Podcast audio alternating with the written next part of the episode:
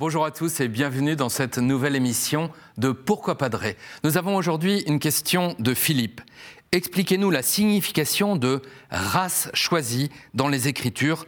Comment comprendre le mot race? Évidemment, Philippe, j'entends derrière votre question une petite inquiétude. Effectivement, le concept de race a vécu des moments particulièrement sinistres au XXe siècle et aujourd'hui n'est plus considéré scientifiquement comme étant un outil fiable pour rendre compte de la diversité humaine. Il est donc possible qu'il disparaisse. Pourtant, vous avez raison de le souligner, on le trouve dans les Écritures. Et il sert en général à désigner Israël comme peuple élu, race choisie. Chez les Hébreux, on le voit, l'emploi du mot race est lié à l'élection divine. Dieu choisit Israël pour être son peuple. Il fait alliance avec lui et fait demeurer sa présence au temple de Jérusalem.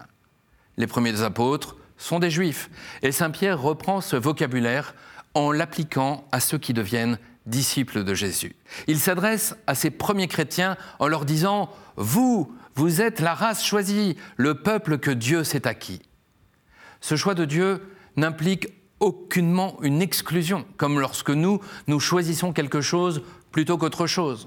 Le projet de Dieu, c'est de faire de l'humanité son Église, et tout homme y a sa place. Ainsi, chacun peut comprendre qu'à l'intérieur de ce peuple, il est aussi choisi personnellement. Cher Philippe, vous êtes choisi par Dieu. Et ce choix est toujours un choix préférentiel. Dieu nous préfère chacun. Pour terminer et pour éviter toute ambiguïté, il est bon de savoir que la nouvelle traduction de la Bible de la liturgie a opté pour traduire race par descendance, ce qui colle davantage à l'hébreu, au grec et au latin. Ainsi, voici la traduction du verset dont vous parliez, Philippe. Mais vous, vous êtes une descendance choisie, un sacerdoce royal, une nation sainte, un peuple destiné au salut, pour que vous annonciez les merveilles de celui qui vous a appelé des ténèbres à son admirable lumière. Philippe, merci pour votre question.